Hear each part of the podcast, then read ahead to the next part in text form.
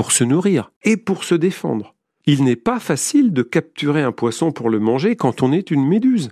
La technique consiste à laisser traîner de longs filaments venimeux dans l'eau. Lorsqu'un poisson touche ses tentacules, il déclenche un piège mortel. Ce piège, ce sont des milliers de tout petits harpons qui se plantent dans son corps et lui injectent du poison.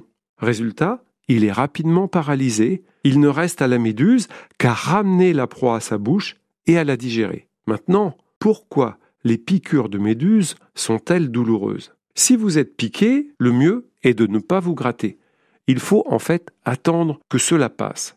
Si en Bretagne, les petites méduses du genre Aurelia peuvent être nombreuses, elles sont quand même considérées comme inoffensives et peu dangereuses.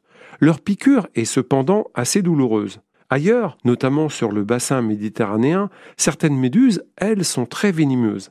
Faites attention cet été. Les méduses sont belles, mais elles piquent.